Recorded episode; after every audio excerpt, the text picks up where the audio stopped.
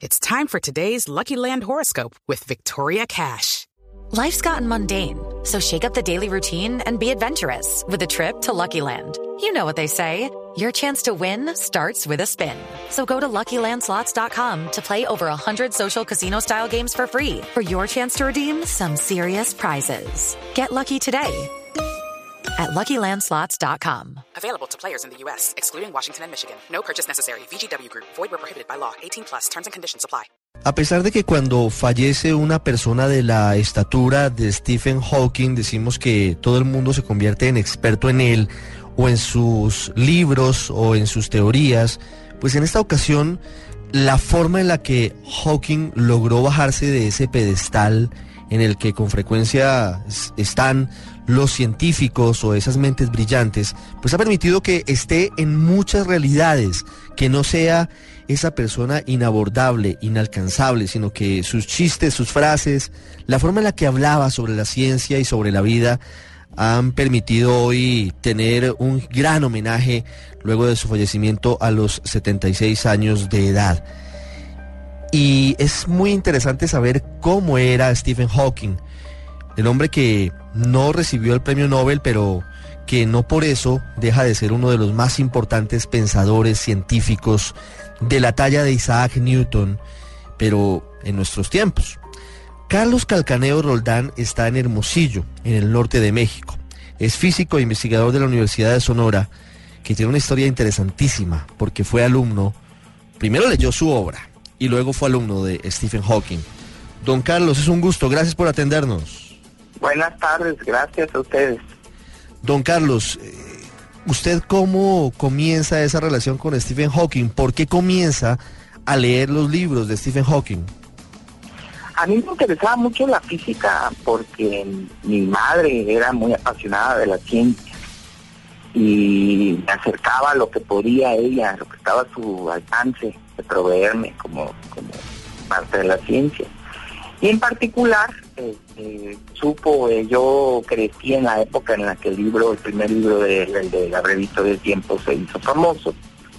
Y pues así fue como lo conocí, digamos, a través de lo que él escribía. Como yo creo que la gran mayoría de los humanos lo conocemos, este, lo conocimos así. Fue una, es una obra muy, muy completa, muy buena para la divulgación de la ciencia, para la comunicación al público de la ciencia. Y esta es una de las grandes facetas de, Hawking que la gente recuerda. Y por eso quizás es uno de los más grandes en nuestro colectivo, en la memoria colectiva de la humanidad. ¿Y cómo fue ese encuentro con Stephen Hawking como docente en Cambridge? ¿Usted eh, realmente pensó que lo iba a poder eh, conocer de esa manera? No, no, de hecho, ya para cuando yo había terminado o estaba terminando mis primeros estudios de física, eh, en lo que acá le llamamos la licenciatura, que es el primer título universitario, el, la idea de poder ir a estudiar ahí, pues ya se había convertido simplemente en algo que, que, que era inalcanzable. Otra vez pasa algo muy, muy fortuito. Teníamos la suerte de tener en el departamento un profesor que le gustaba mucho cartearse con diferentes instituciones alrededor del mundo. Y él recibía información de una colección rica de instituciones de todos lados. Y gracias a él llegaba información aquí al departamento, al desierto, porque le digo, estamos en el norte de México, en un lugar bastante apartado y en aquel entonces lo era más y llega información y entonces uno empieza a pensar que es posible esto, podría ser. Y gracias a eso empezamos el proceso de querernos ir para allá y sí, fuimos, fuimos suficientemente afortunados como para poder tener no solo el lugar de estudiar allá, sino una beca en aquel entonces para poderlo hacer. Sin, sin las dos cosas no, nada, nada hubiera sido posible. Pues sí, lo conocí, yo estaba emocionadísimo de que por fin iba a estar estudiando ahí en el mismo departamento donde él trabajaba. ¿Le dictó clases a usted Stephen Hawking? Ya cuando yo llegué, cuando a mí me tocó estudiar ahí en el departamento, ya formalmente él no daba clases. Él daba eh, charlas periódicas y convivíamos con él en a las horas comunes cuando cuando era el té en la tarde, cuando era el café en la mañana, convivíamos con él en, el, en, espacio, en los espacios comunes, pero no no clases propiamente, porque él ya, ya en esas alturas, bueno, primero era muy famoso ya y segundo era más difícil para él darle una, una charla o una clase. Entonces lo que él hacía cuando iba a dar una plática larga, se preparaba con bastante tiempo de anticipación. Pero sí teníamos una interacción, digamos, frecuente. Y eso pues fue para mí una, un, un deleite. ¿Cómo era en esas charlas Stephen Hawking?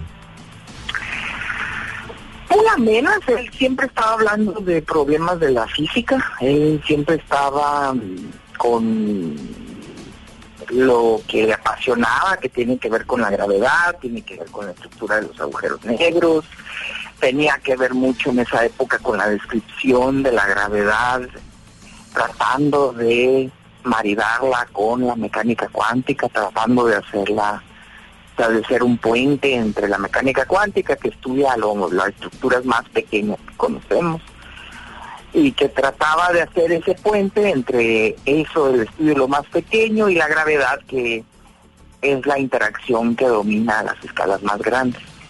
Por lo mismo, por esta diferencia tan grande de escalas, eh, normalmente son dos, dos, o actualmente son dos arenas que no se pueden describir bien a la vez.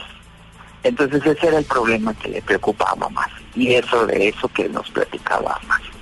Desde el desierto en el norte de México, desde Hermosillo, otro científico, físico, investigador en la Universidad de Sonora que conoció, que compartió con Stephen Hawking.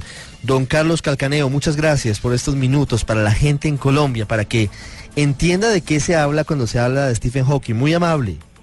Muchas gracias a ustedes y ahí estamos para servirles.